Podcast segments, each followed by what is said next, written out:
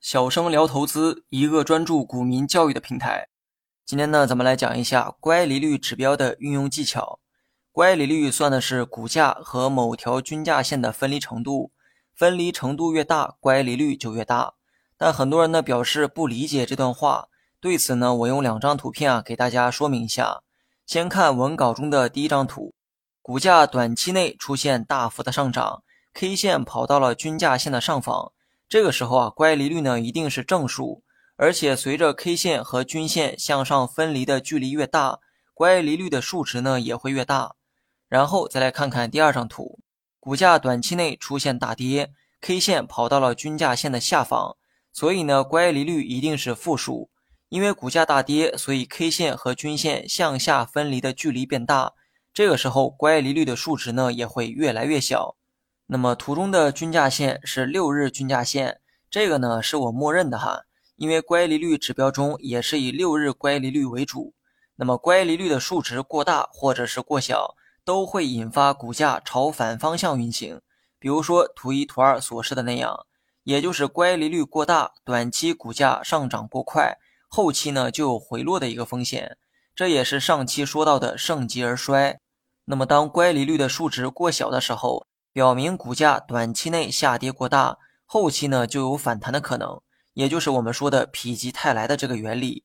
不过呢，话也说回来哈，乖离率多大多小才能有以上这些判断呢？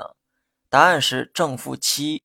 这个答案啊，并非什么标准答案，而是采用了多数人的观点，也就是以乖离率正负七为准，大于七说明股价短期上涨过多，有盛极而衰的风险；而当乖离率小于负七的时候，说明股价短期下跌过大。有否极泰来的可能性，也就是股价可能会触底反弹。刚才说的乖离率啊，都是以六日乖离率为准，因为它最能代表股价的短期走势。那么接下来我举的例子啊，也是以六日乖离率为准，也就是乖离率指标中的 BIAS 一那条线。当你看到某天乖离率大于七的时候，比如说七点六，那么股价短期就有冲高回落的可能性。相反，如果你看到某天的乖离率小于负七，比如说负七点六，那么股价短期就有触底反弹的概率。在这里啊，大家呢一定不要记混淆哈，记住不是以七为界，而是以正七或者负七为界。